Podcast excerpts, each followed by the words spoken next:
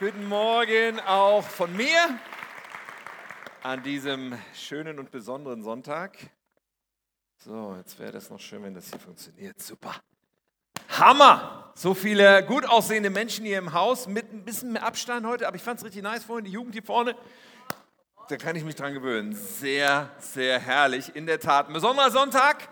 Und ich bin auch schon pumped, sagt man, begeistert für die Predigt. Ich hoffe, du auch. Es gibt heute nochmal eine Einzelpredigt, auch weil zu diesem Anlass das sicherlich gut passt. Aber in zwei Wochen startet wieder eine neue Predigtreihe. Lasst mich das noch erwähnen. Und vielleicht erinnert ihr euch, vor einigen Wochen hatten wir so kleine Karten, wo jeder von euch sagen konnte, ich habe da mal eine Frage. Ja, ich habe da mal eine Frage und all diese Fragen wurden gesammelt und dann haben wir gemerkt, einige Fragen kamen häufiger und so und dann haben wir einige ausgewählt und ähm, in zwei Wochen beginnt die Predigtreihe. Ich habe da mal eine Frage und nicht nur, dass ich euch das ja nicht erzählen muss, muss, weil ihr ja sowieso da seid in zwei Wochen, aber nimm die Gelegenheit, jemanden einzuladen, jemanden mitzubringen. Ich glaube, diese Predigten, da werden wir einige heiße Eisen anpacken. Und ihr habt es vorhin, glaube ich, schon gesehen, in, in, uh, bei der Kollekte gab es den beim Investment. Die Liste, nutzt die Gelegenheit, jemanden mitzubringen. Alright. Als ich letztes Mal eine Predigt gehalten habe, hier eine Einzelpredigt, eine Standalone-Predigt, habe ich gesagt, ich will euch inspirieren zum Bibellesen und habe eine Textpredigt gemacht. Textpredigt ist so richtig hardcore. Man nimmt einen Bibelabschnitt und geht das Vers für Vers durch und holt all die, die Gold Nuggets da raus aus dem Text. So, und heute machen wir es ganz anders, aber auch heute möchte ich euch inspirieren, eure Bibel zu studieren. Ja, und heute auf eine ganz andere Art, denn was wir heute tun werden, ist eine Personenstudie zu machen. Wow. Das heißt, wir werden uns mit einem Menschen, einer Person aus der Bibel äh, beschäftigen, die so ein paar Mal auftaucht, mal hier, mal dort. Und ich finde das immer äußerst inspirierend, sich mit dem Leben von Leuten aus der Bibel zu beschäftigen, weil eins, was man eigentlich regelmäßig feststellt, wenn man sich mit Leuten aus der Bibel beschäftigt, ist, das waren ja ganz normale Menschen. Unglaublich. Weißt du, Menschen wie du und ich, Menschen mit Fehlern, Menschen mit Schwächen, Menschen mit Abgründen zum Teil. Und was ich unter anderem liebe an der Bibel ist, dass die Bibel nichts beschönigt. Die Bibel wurde nicht editiert, um alle Sachen nochmal so glatt zu polieren und alle gut dastehen zu lassen, sondern selbst bei den Leuten, die wir sozusagen als herausragende Figuren in der Bibel sehen, so wie so ein Mose oder ein David, du liest von ihren absoluten Versagen, du liest von ihren absolut finstersten Momenten genauso. Und die Bibel lässt nichts davon weg. Und ich feiere das. Es macht für mich die Bibel zusätzlich extrem glaubwürdig. So, heute werden wir uns also mit einer Person beschäftigen und ich werde es euch bald auch verraten, um wen es geht. Aber auf jeden Fall, wenn wir uns beschäftigen mit solchen Menschen, mit Fehlern und Schwächen, dann sage ich, okay, wenn Gott mit dieser Person seine Geschichte schreiben kann, gibt es Hoffnung für mich, oder? Weißt du, wenn dieser Vollpfosten von Gott gebraucht werden kann, nein, dieser Mensch mit seinen Fehlern und Schwächen, hey, dann kann ich auch von Gott gebraucht werden, dann kannst du auch von Gott gebraucht werden, dann gibt es für dich Hoffnung. Meine Predigt heute trägt den Titel Der nackte Typ. Der nackte Typ. Darf man nackte Menschen? Ich habe gedacht, okay, ich nehme einen, der noch eine Hose anhat. Ich weiß nicht, ob das im Original auch so war. Aber meine Predigt heißt der nackte Typ und das wird gleich in der ersten Bibelstelle deutlich. Zwei Bibelstellen will ich lesen, bevor wir noch beten und dann weitergehen. Und in der ersten Stelle, der Kontext ist Garten Gethsemane, also der Ort, wo Jesus war, bevor er gefangen genommen wurde und dann später ans Kreuz genagelt wurde. So, also der Moment seiner Gefangennahme und da zoomen wir ganz kurz rein. Markus 14, Vers 50. Da heißt es, da verließen ihn alle. Also Jesus wurde von all seinen Freunden verlassen und sie flohen. Ein junger Mann aber, der nur mit einem leinenen Tuch bekleidet war, wollte ihm nachfolgen. Da packten sie ihn. Er aber ließ das Tuch fallen und lief nackt davon. Haha, da haben wir ihn, unseren nackten Typ. Und wie das alles zusammenhängt, das kommt später, aber in Apostelgeschichte 13, Vers 13 taucht er auch wieder auf. Dort heißt es, Paulus und seine Begleiter verließen Paphos. Sie fuhren mit dem Schiff, Paphos ist auf, auf Zypern, sie fuhren mit dem Schiff nach Pamphylien und legten in der Hafenstadt Perge an. Dort trennte sich Johannes Markus, und das ist unser Mann, von ihnen und kehrte nach Jerusalem zurück. Soweit zum Einstieg, wir beten noch.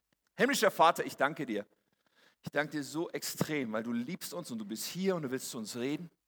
Und du hast eine Zukunft, du hast Hoffnung für uns, du hast einen Weg, Herr. Du bist ein Gott, der sich ausstreckt zu uns und der uns zu sich ziehen will. Und ich bete, dass diese Erfahrung heute von jeder einzelnen Person, die diese Worte hört, gemacht wird, Herr, dass wir dir begegnen, dass du zu uns redest, dass du uns deine, deine Perspektive gibst für uns und dass wir von ganzem Herzen Ja sagen zu all dem, was du für uns hast. In Jesu Namen, Amen. Nun, wie ihr wisst, ich lebe mit vier Frauen zusammen. Und diese vier Frauen sind alle tierlieb, was dazu führt, dass nicht nur diese vier Frauen in meinem Haus sind, sondern auch noch einige Tiere, zum Teil auch im Garten. Unsere Hasen sind im Garten, aber es gibt so ein Wesen in unserem Haus, wo ich ein ambivalentes Verhältnis habe, und das ist unser Kater Socke. Ja? Kater Socke ist an sich ein süßes, hübsches Tier. Ich habe euch mal so ein paar Bilder mitgebracht von Socke. Also alleine dieser Blick da rechts in der Schachtel verrät schon einiges. Es ist bildhübsch, ja, aber der Charakter ist dunkler als das Fell, okay? Der Charakter ist dunkler als das Fell. Aber ein hochintelligentes Tier, muss man sagen. Wirklich. Und er weiß eigentlich ganz genau Bescheid. Er weiß ganz genau, was er nicht darf. So, gar keine Frage.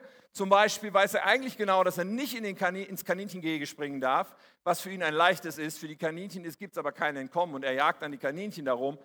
Darf er nicht. Er darf nicht auf die Küche springen in der Hoffnung, was zu essen zu bringen und so weiter. Was er auch lange gemacht hat, intensiv war, er hat Gläser zerstört, bestimmt 20 Stück oder so von unseren Gläsern. Irgendwann haben Freunde uns mal eine, eine, einen Karton mit Gläsern geschenkt, weil die alle kaputt waren. Nämlich, er springt auf den Esstisch, irgendein Glas steht rum, bei uns immer, und dann senkt er den Kopf, läuft zu dem Glas, schiebt das Glas bis zum Abgrund, fällt es runter. Wir haben es ihm abgewöhnt, unter Zuhilfenahme der Dusche. Aber das ist ein anderes Thema. Er weiß, er ist hoch er weiß genau, was er nicht soll. Und sein Muster, wenn er etwas tut, was er nicht soll und er wird erwischt, sein Muster ist weg wie der Blitz, fluchtartig abhauen. Eigentlich ist er ein großer Schisser. Einfach abhauen. So, du erwischt ihn, Zocke. Und wie ein geölter Blitz ist er verschwunden. Und dieser Reflex, ihr Lieben, den hat nicht nur Kater Socke, sondern diesen Reflex, die Flucht zu ergreifen, den hatte auch Johannes Markus, der Mann, mit dem wir uns heute beschäftigen werden. Wenn es brenzlig wurde, wenn es heiß wurde, wenn es schwierig wurde, er nahm die, äh, wie sagt man, die Beine in die Hand und war auf und davon. Er hatte diesen Reflex der Flucht. Nun, wir begegnen Johannes Markus einige Male.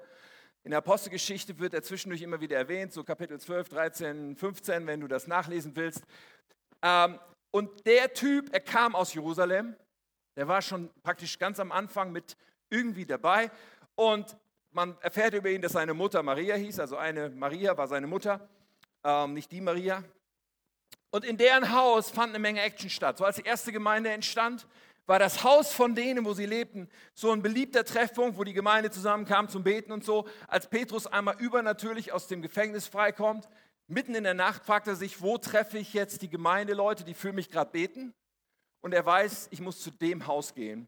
Und dort findet er sie auch tatsächlich. So Johannes Markus wächst da mittendrin auf, in dieser Erweckung, in, dieser, in diesen krassen Ereignissen, die in der, in der ersten Gemeinde passieren. Er wächst da auf und wenig später lesen wir dann von ihm, oder ein paar Jahre später sind es schon, aber wir lesen dann von ihm, als Paulus und Barnabas, zwei der Titanen des Neuen Testaments, auf ihre erste sogenannte Missionsreise gehen, eine Reise antreten, um in andere Länder zu gehen, wo der Glaube noch nicht so verbreitet war und Menschen von Jesus zu erzählen.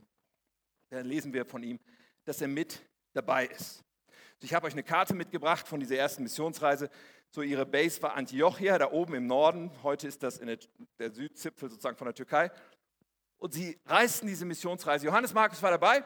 Und dann lesen wir da später von ihm. Diese Missionsreise muss man wissen, das war natürlich gefährlich, es war anstrengend. Und man kam in Gebiete, wo vielleicht der Glaube gar nicht willkommen war, wo Widerstand da war, wo man mit wirklich auch teilweise lebensbedrohlichen Sachen zu tun hatte. Und natürlich, was war entscheidend für so ein Team, was sich auf diese Reise machte?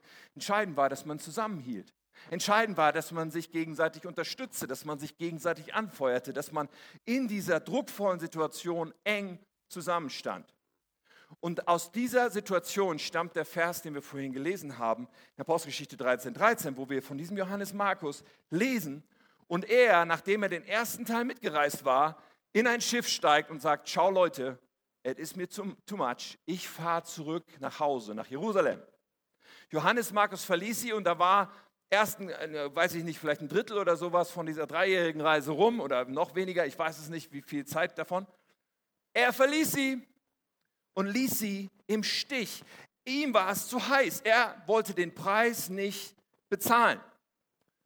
So, der größten Teil der Reise haben dann die Jungs, die anderen, die noch da waren, sie haben das ohne Johannes Markus zurückgelegt. Und als sie dann nach annähernd drei Jahren zurückkamen nach Antiochia, waren sie einige Monate, haben sie Pause gemacht. Und dann wollten sie Paulus und Barnabas wieder aufbrechen für eine zweite Missionsreise. Und in die Situation beamen wir uns mal kurz rein, äh, die da war. Sie wollten loslegen. Apostelgeschichte 15, Vers 36. Nach einiger Zeit sagte Paulus zu Barnabas, lass uns in die Städte zurückkehren, in denen wir vor einiger Zeit das Wort des Herrn verkündet haben, also auf der ersten Reise, und sehen, wie die neuen Gläubigen zurechtkommen. Barnabas willigte ein und, jetzt kommt's, wollte Johannes Markus mitnehmen. Paulus, Paulus widersprach jedoch, weil Johannes Markus sie in Pamphylien im Stich gelassen und nicht mit ihnen weitergearbeitet hatte. So, das ist krass, was hier passiert. In jeder Hinsicht, finde ich. Ein Barnabas, der sagt, hey, yo, lass uns wieder losziehen, aber wir nehmen Johannes Markus wieder mit. Und Paulus, der ziemlich klar ist und ziemlich gesagt hat, das Jüngsten bleibt mal schön hier. Den können wir nicht gebrauchen. Ich meine, ich kann es verstehen, oder?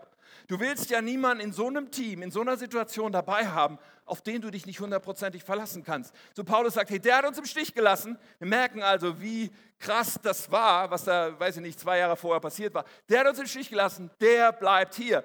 Und die beiden hatten einen heftigen Streit. Johannes Markus war extra angekommen, aber sie beeften sich jetzt, Paulus und Barnabas. Und Paulus sagt, mit dem bin ich fertig. So Johannes Markus hat ein echtes Problem, oder? Ich meine, der hatte ein Muster in seinem Leben, nämlich das Muster des Drückebergers. Das Muster von, wenn es schwierig wird, dann hau ich ab. Dieses Muster gibt es bis heute bei Menschen. Ja? Es ist eines der Muster, die wir haben können. Eines der Dinge, die vielleicht in unserem Leben noch nicht auf der Reihe sind, die noch nicht so klar sind. Aber ich habe mich so gefragt, was ist denn vielleicht dein oder mein Muster? Was sind denn die Dinge vielleicht in unserem Leben, und wenn wir in den Spiegel schauen oder wenn wir auf so manche Stimme in unserem Kopf hören, sagen uns diese Dinge, du bist unqualifiziert. Gott kann dich nicht gebrauchen, weil du hast ja das Problem. Wir sagen vielleicht, ich bin Punkt, Punkt, Punkt, deswegen kann Gott mich nicht gebrauchen. Vielleicht, ich bin zu unbegabt. Ich kann nicht gut reden. Oh, ich bin zu undiszipliniert, deswegen kann Gott mich nicht gebrauchen. Oh, ich habe nicht den Biss, den es braucht. Oder oh, ich, ich, ich, ich, keine Ahnung, ich bin nicht empathisch genug, was es auch immer sein mag. Ja, verschiedene Gedanken, die wir im Kopf haben. Und ich weiß nicht, ob es bei dir so ist, aber viele Menschen haben diese Stimmen im Kopf. Wenn du in deinem Kopf manchmal diese Stimme hast von du tauchst nicht, du kannst nicht von Gott gebraucht werden, hey, weißt du was, du bist nicht alleine. Das sind Stimmen, die haben viele Menschen im Kopf. Und, und, und Johannes Markus hatte allen Grund, solche Stimmen im Kopf zu haben, einerseits.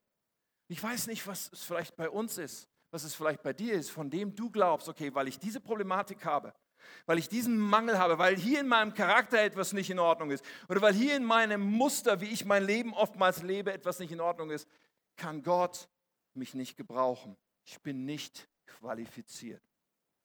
Also ich habe das schon oft in meinem Leben gedacht. Ich habe schon oft gedacht, in Situationen, sowohl in den sichtbaren Sachen, was weiß ich, du stehst das erste Mal auf der Bühne und sagst was zu Leuten und kriegst kein Wort geordnet raus. Ich habe mir einen abgestammelt damals. Es war absolut krass. Und ich war sowieso extrem unsicher. Und dann hat man irgendwelche Sachen gemacht. Und dann gab es auch immer wieder Leute, die gesagt haben, was der Tim da macht, ist ja voll daneben. Zum Beispiel, als ich frisch Jugendpastor war, ähm, gab es so nach ein paar Wochen oder wenigen Monaten, klingelte das Telefon von meinem Pastor so. Und einige Eltern riefen ihn an und sagten, dieser neue Jugendpastor da, der, meine Kinder wollen nicht mehr zur Jugend gehen, was macht der da? So, das ist, ist cool. Ja? Gutes Gefühl.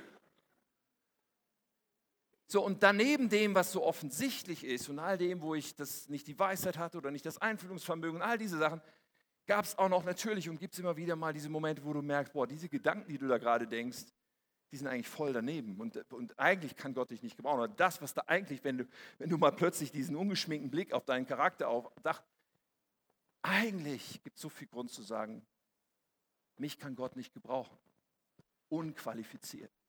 Ich weiß nicht, was deine Stimme im Kopf manchmal ist, aber eins weiß ich, wenn ich mir so einen Menschen wie Johannes Markus anschaue, der so ein gravierendes Problem hatte, und dann sehe, dass Gott aber sagt, und ich will dich doch gebrauchen.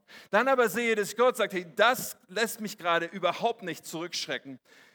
dann kriege ich Hoffnung. Vielleicht denkst du, ich bin unqualifiziert, aber ich möchte dir etwas sagen. Gott will dich gebrauchen. Gott hat Pläne mit dir, auch wenn diese Stimmen in unserem Kopf sind. Und Johannes Markus ist faszinierend. Obwohl es ja hier einen Paulus, ich meine, ja, nach Jesus im Neuen Testament, wen willst du Größeres anführen als Paulus, ja? Und Paulus sagt, ey, mit dem bin ich fertig. Und trotzdem verschwindet der Junge nicht in der Versenkung. Ich habe das mal auf so einem Zeitstrahl aufgemalt. Ich, heute gibt es so ein bisschen was für Bible-Nerds. Ja, also, wenn du dir das zeitlich vorstellst, Jesus wurde gekreuzigt, vielleicht im Jahr 31 oder so, man weiß es nicht ganz genau. Dann gab es einige Jahre später diese Missionsreise, von der wir schon geredet haben.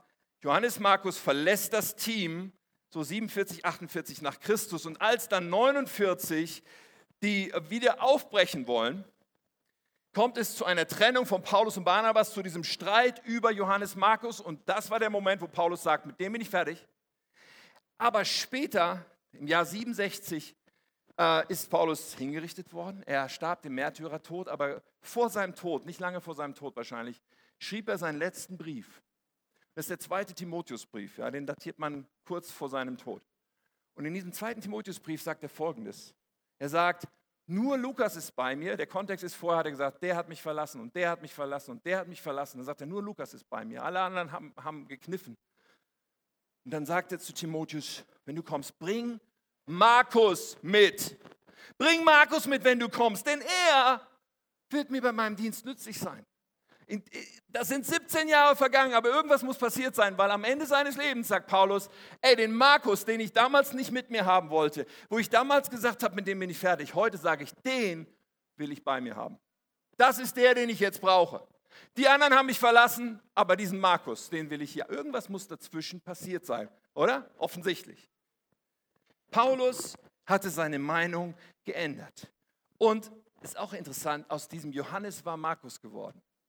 Ja, manchmal ist es ja verwirrend mit den Namen, weil manche Leute in der Bibel, die haben irgendwie so zwei Namen, mal steht der eine Name, mal der andere Name, weil die haben natürlich einen Namen gehabt, den haben Mama und Papa verliehen so. Ja, wir nennen unser Kind Johannes. So, das war eigentlich sein Name. Aber irgendwann gab man ihm den Namen Markus. Und ich fand es interessant, darüber nachzudenken. Ich gebe euch jetzt mal meine spekulative Erklärung, okay? Ich habe keine Beweise dafür, aber ich glaube folgendes: Johannes, ich meine, das war ein Name, schöner Name, aber der war schon vergeben, oder? Es gab den Johannes, den Apostel, schon äh, so. Und dann sagte man, okay, aber dich nennen wir Markus. Und die Bedeutung des Namens ist, das ist ein Kämpfer. Markus bedeutet, es ist ein Kämpfer. So, das heißt, aus einem der sich verdrückt hat, aus einem Schisser, aus einem, der irgendwie, wenn die Probleme kamen, weggelaufen ist, war in der Zwischenzeit der geworden, wo sie gesagt haben, dir geben wir einen neuen Namen. Du bist nicht mehr der, der sich verdrückt, du bist ein Kämpfer. Ich finde es faszinierend, du bist ein Kämpfer. Irgendwas in diesen 17 Jahren war passiert, dass aus Johannes Markus geworden war, ein Kämpfer, vom Drückeberger zum Kämpfer. Und in diesen 17 Jahren war er offensichtlich unverzichtbarer Mitarbeiter Unterstützer von drei der wichtigsten Leute im Neuen Testament, nämlich von Barnabas, von Paulus und von Petrus. So alle, mit allen drei hat er zusammengearbeitet. Okay, lass uns das ganz kurz anschauen auf diesem Zeitstrahl. Also, die beiden trennen sich, Paulus und Barnabas, und dann ähm, kommt die zweite Missionsreise und die Wege trennen sich. Barnabas zieht los und Paulus ziehen los, getrennt voneinander. Und Johannes Markus zieht mit Barnabas. So, und dann einige Jahre später, das sind so die Indizien, die wir zusammen glauben können, im ersten Korintherbrief erwähnt Paulus Barnabas und offensichtlich haben sie sich zwischendurch versöhnt. Offensichtlich haben sie ihren Streit geklärt. Und, und, und ähm, dann wieder ein paar Jahre später erwähnt Paulus im Kolosserbrief, dass Johannes Markus jetzt sein Mitarbeiter ist und Grüße ausrichtet. So, in dieser Dekade, in diesen 50er Jahren, ist die Versöhnung passiert, es ist eine Entwicklung passiert und irgendwann war dieser Johannes ein Mitarbeiter von Paulus. So, und dann 60, in dem Jahr war Paulus schon in Rom in Gefangenschaft. Und in Rom war noch jemand anders und es war Petrus. Und Petrus hat in den Anfang der 60er Jahre in Rom die Petrusbriefe geschrieben. Und dann taucht auch unser Johannes Markus bei Petrus auf, nämlich im ersten Petrus 5, ganz am Ende, wo es um die Grüße geht und so weiter. Und dann sagt Petrus, eure Schwestergemeinde hier in Babylon lässt euch grüßen. Babylon war ein Codename da für Rom. Ja, ja. Er äh, meint die Gemeinde in Rom. Und er sagt, hey, die Gemeinde hier lässt euch grüßen. Ebenso mein Sohn Markus. Okay? Ich Ich weiß nicht, ob ihr sowas genießen könnt, so diese ganzen Zeitstrahl und Fakten und Wege. Ich finde das super spannend, die Leute, wann die wo waren und was da passiert ist. However, mache ich nicht jede Woche. Aber heute, äh, und, und ich finde es super spannend. Nun ist er in Rom und da ist Paulus und da ist Petrus und er wird ein Mitarbeiter von Petrus, der ihn als seinen Sohn bezeichnet. Warum? Weil die kennen sich noch aus Jerusalemer Zeiten. Die kennen sich noch aus den Zeiten, wo die Gemeinde entstanden ist, aus den Zeiten, wo Petrus wundersam aus dem Gefängnis war und er dann zu dem Haus von ihm gelaufen ist, wo er die, wo die, wo er die Beter getroffen hat. So. Und wahrscheinlich hatte Johannes Markus sich bekehrt oder ist zum Glauben gekommen bei Petrus. So, und jetzt, viele Jahre später, sind sie in Rom und er ist Mitarbeiter von Petrus. Faszinierend. Und in diesen 60er Jahren dann in Rom ist nicht nur Petrus am Start, sondern auch Paulus. Und wir können vieles lernen, glaube ich, aus der Story und wenn man da reinzoomt und sich reinversetzt, auch in so einen Johannes Markus. Denn Johannes Markus, trotz seiner Fehler, trotzdem, wo man sagt, das ist so ein problematisches Muster, wenn er das beibehält, kann Gott ihn nicht gebrauchen. Sehen wir bei ihm doch, dass er wieder auf den Track von Gott zurückkommt, dass er nicht disqualifiziert ist. Aber wir sehen auch, so meine ich, wir sehen auch eine Haltung bei ihm, die dazu extrem wichtig war. Und die Haltung, die ich bei Johannes Markus sehe, ist eine Haltung der Demut. Es ist eine Haltung der Demut und ich werde das jetzt an ein, zwei Beispielen versuchen klarzumachen. Zu dieser Demut gehört zum Beispiel Johannes Markus, dass er sagt, hey, ich stehe zu meinen Fehlern. Das ist eine kostbare Eigenschaft, die viele Menschen nicht unbedingt so stark haben, oder? Zu Fehlern stehen ist manchmal unangenehm, aber Johannes Markus stand zu seinen Fehlern. Weißt du, als er hörte, dass Paulus und Petrus die erste Reise absolviert hatten, zurück waren in Antiochia und Johannes Markus war in Jerusalem. Das sind 700 Kilometer Distanz zu Fuß. Braucht eine Weile, oder? Das ist schon nicht mal eben vorbeischauen. Aber er reist nach Antiochia, um Paulus und Barnabas zu treffen und um zu ihnen zu sagen, hey, ich habe damals einen Fehler gemacht. Es tut mir so leid, dass ich euch verlassen, dass ich euch im Stich gelassen habe. Bitte nehmt mich wieder mit. Er demütigt sich und sagt, ich suche nach dieser zweiten Chance, ich hoffe auf diese zweite Chance. In jedem Fall übernahm er Verantwortung für seinen Fehler. Und ich glaube, dass Verantwortung für unsere Fehler übernehmen entscheidend ist dafür, dass wir sie überwinden können. Dass wenn wir unsere Schwächen nicht wirklich anschauen, dann werden wir sie auch nicht überwinden. Er wollte von diesem Drückeberger zum Kämpfer werden. Und dazu musste er Verantwortung übernehmen, dazu, hey, ich bin ein Drückeberger. Wir haben einen Gott der zweiten Chance, nicht nur der zweiten Chance, wir haben einen Gott der neuen Chance. Aber nötig dafür, dass wir diese neue Chance Gottes erleben in unserem Leben, ist halt auch zu sagen, okay, ich habe es hier vermasselt. Das war nicht in Ordnung. Gott, hilf mir, ich möchte deinen neuen Weg gehen. Dass wir aufhören zuzudecken und rund zu quatschen und zu relativieren und klein zu reden, sondern dass wir sagen, nee, das war nicht gut. Für mich ist symptomatisch, und jetzt ich springe ein bisschen in der, in der Geschichte von Johannes Markus, für mich ist symptomatisch, wie er sich später beschreibt. Ich habe ja schon gesagt, er wurde dann später Mitarbeiter von Petrus. Und in den Anfang der 60er Jahre schrieb er dann das Markus-Evangelium. Ist das nicht der Hammer? Das ist mal ein Comeback. Er wurde derjenige, der das Markus-Evangelium geschrieben hat. Das, ja, Johannes Markus. Und er schrieb das und alle Ausleger gehen davon aus, die meisten gehen davon aus, hey, das ist quasi die Version von Petrus. Petrus hat ihn mit den Informationen versorgt. Markus war bei Petrus in Rom und hat das alles aufgeschrieben, das Evangelium. Und nur im Markus-Evangelium finden wir diesen Satz von einem jungen Mann, der schon im Garten Gethsemane dabei war und der eigentlich wollte, aber der dann doch die Hände in, in die, die, die Füße in die Hände genommen hat und, und gerannt ist. Nur in diesem Evangelium finden wir den Hinweis, die meisten Ausleger gehen davon aus, okay, hier baut sich Johannes Markus als nackter Typ in sein Evangelium mit ein. Aber richtig nice, so Bible-Nerd, Side-Fact. Ja, im Petrus, äh, der, der Petrus im Markus-Evangelium, der Petrus im Markus-Evangelium, ja. Wenn man sich die Stellen anschaut, wo Petrus vorkommt, dann finden wir all die Stellen, wo Petrus nicht gut wegkommt. Im Markus-Evangelium. Das auf Petrus Informationen zurückgeht, okay? Wir finden all die Stellen, die Stellen, wo Jesus sagt, geh hinter mich, Satan und so. So Sachen, wo man so richtig gut dasteht wenn man sich dann über tausende von Jahren in der Bibel wiederfindet. So all die Sachen, wo man sagt, also Petrus, du hast ja echt mal zwischendurch so ein paar Blackouts gehabt, findest du alles im Markus-Evangelium. Aber die Momente, wo Petrus so richtig gut drauf ist, So die Momente, wo er voller Glauben sagt, okay, sag mir, dass ich aufs Wasser laufen kann. Und dann fängt er auf dem Wasser zu laufen. Findest du bei Markus nicht, sondern in anderen Evangelien. Ist das nicht der Hammer? Petrus hatte nämlich genau diese Haltung, hey, ich bin jemand, der Jesus nachstolpert mit allen Fehlern und Schwächen und es ist der Hammer, dass er mich trotzdem gebraucht.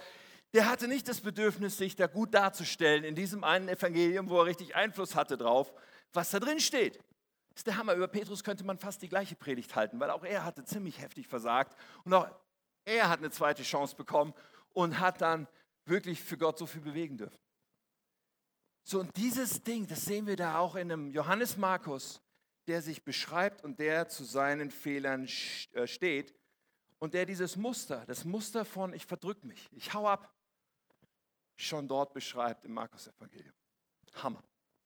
Nun, ähm, wir sehen dann weiter, noch etwas Spannendes und auch das ist für mich Teil von diesem Ding, wo ich sage, der Johannes Markus war ein demütiger Typ. Denn er hatte diese Bereitschaft zu lernen, diese Bereitschaft zu dienen, dieses Ich will, was immer es braucht, tun. Ja, so Johannes Markus, das war jemand, der diente den anderen. Das war nicht derjenige, der sagte, ich muss auf die Bühne rauf, alle Welt muss mich sehen, sondern das war jemand, der sagte, hey, ich bin mehr als glücklich, die Bühne zu bauen, auf der andere stehen. Das war überhaupt nicht sein Ding, das war ein absoluter Diener. Und er war unterwegs mit dieser Haltung von, hey, ich will lernen, ich will Veränderungen in meinem Leben, ich will. Ja, dieses Ich will, das kommt schon in diesem Markus-Ding, so wo, wo, wo heißt, ich, er wollte Jesus nachfolgen und dann traut er sich doch nicht. Aber dieses Ich will war da. Und dieses Ich will wird dann überdeutlich später, als er die Kurve bekommt und zu Barnabas geht und sagt, ich will. Und Barnabas erkannte da etwas. Hey, dieser Mann will Veränderung. Dieser Mann will lernen. Dieser Mann will einen Prozess gehen. Und es ist interessant, was Barnabas da mit ihm macht. Und ich glaube, da ist ein geistliches Prinzip auch für uns drin. Barnabas sagt dann, okay, wir reisen los. Wo reisen wir hin? Nach Zypern. Genau dahin, wo wir auch auf der ersten Reise waren. Und wenn wir in Zypern waren, reisen wir weiter nach, wie heißt das andere, Pamphylien. So, Barnabas nimmt ihn mit, reist mit ihm nach Zypern. Gut, Barnabas kam auch ursprünglich aus Zypern, aber das war genau die Route, die sie bei der ersten Reise hatten. Und er nimmt ihn quasi nochmal in die Wiederholung dieser Klasse. Er sagt, okay, beim letzten Mal sind wir hier gescheitert. Beim letzten Mal bist du abgehauen, aber dieses Mal wird es nicht so sein. Wir wiederholen genau das Gleiche und ich bringe dich wieder an den Punkt, aber diesmal wirst du es schaffen. Und glaub mir, das ist ein geistliches Prinzip. Das ist genau das, was Gott oft mit uns macht.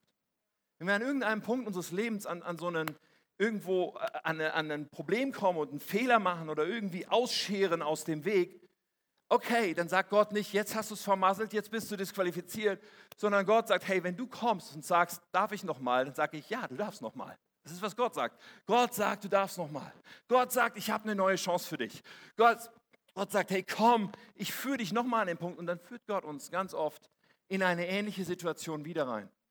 Wenn es so diese Sache gibt, wo du eigentlich Gott gedient hast und mitgearbeitet hast und hast gesagt, boah, das ist mir alles zu viel und dann hast du es irgendwie alles fallen lassen, Hey, Gott sagt, hey, du kriegst eine neue Chance. Wenn du willst, gibt es einen neuen Anlauf. Oder du vertraust Gott nicht in deinen Finanzen und er steht nicht an Nummer eins in Bezug auf das Geld, was, was Gott dir anvertraut. Aber Gott sagt, hey, wenn du willst, du darfst nochmal. Kannst einen neuen Anlauf nehmen. Oder du hast ein Gespräch gehabt mit deinem Kollegen und der hat gesagt, was hast du denn am Sonntag gemacht? Und du hast nichts von der besten Sache erzählt, die man am Sonntag machen kann. Nämlich Gott zu begegnen im Gottesdienst und ihn anzubeten. Und du hast dich vielleicht so geärgert, aber Gott sagt, hey, kein Ding. Gib eine neue Gelegenheit. Wenn du mich darum bittest, schaffe ich eine neue Gelegenheit. Du darfst nochmal. Das ist so das Herz Gottes. In all den Herausforderungen, wo wir stehen und wo wir manchmal vielleicht beim ersten Durchgang nicht, nicht äh, erfolgreich sind, zu sagen, du darfst nochmal. Das ist das Wesen Gottes. Wir haben einen Gott der neuen Chance.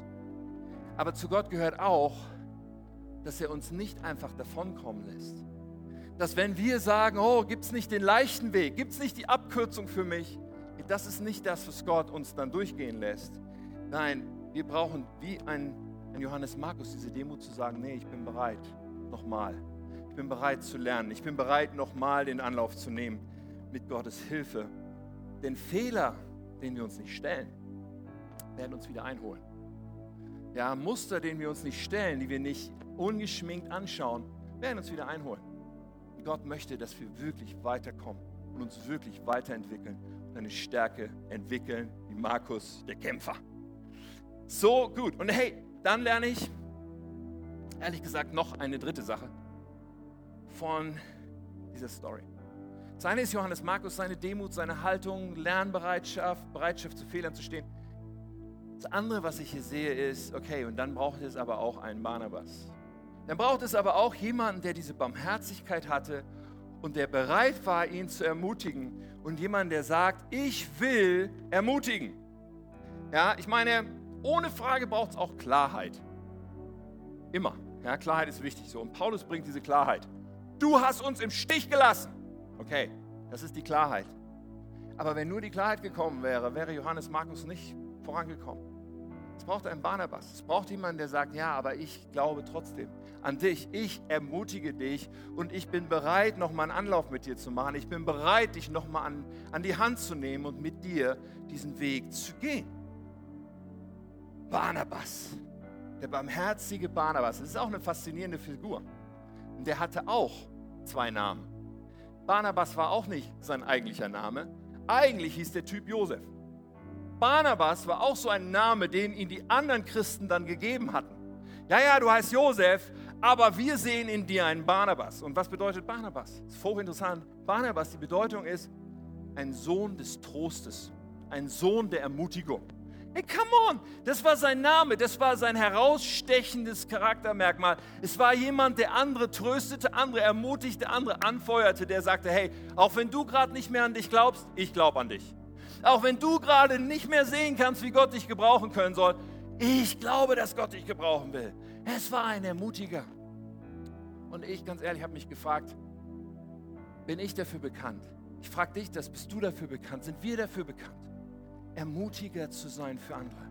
Sind wir dafür bekannt, wenn jemand anders einen Fehler gemacht hat, mit Barmherzigkeit zu reagieren? Sind wir dafür bekannt, dass wenn jemand gescheitert ist, dass wir kommen, um ihn wieder hochzuheben, um ihn zu ermutigen, um zu sagen, Gott ist mit dir nicht fertig, Gott hat noch Möglichkeiten in deinem Leben, Gott will dich wieder auf die Spitze.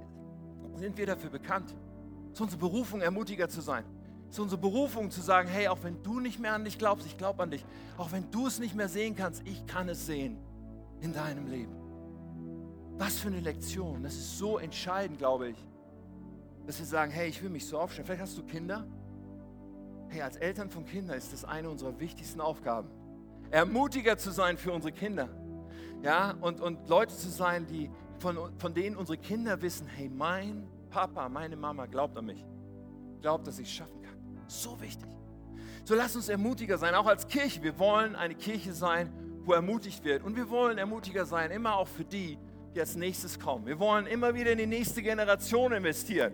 Ja, auch wenn hier irgendwelche Rauchkanonen in unsere Mitte geschossen werden oder es ein bisschen laut wird. Egal, ich feiere das, wenn eine nächste Generation am Start ist und wir wollen da ermutigen. Ja, und wenn man unerfahrene Leute ranlässt, dann geht auch schon mal was schief. Wenn man sich in Leute investiert, die es noch nicht können, dann wird es messy. Egal. Denn so entscheidend ist es, dass wir sagen, ja, aber wir wollen die nächste Generation durchbringen. Wir wollen, dass Leute auf unseren Schultern stehen. Wir wollen andere anfeuern. Egal wie alt wir sind, das ist unsere, unsere Jesus-DNA, die wir ausleben sollen, dass wir andere ermutigen, andere anfeuern und andere ausbilden. Wir als Gemeinde sind Ausbildungsgemeinde, deswegen feiern wir heute eine Ordination, ja, weil wir ganz bewusst sagen, wir wollen Menschen ausbilden. Und das werden wir auch in Zukunft tun, weil das so sehr dieses Wesen Gottes ist, zu ermutigen, anzufeuern immer wieder zu sagen, wir halten den Steigbügel, damit andere Menschen hochkommen können. So, und ich bin dankbar, ehrlich gesagt, bin sehr dankbar für Leiter in meinem Leben.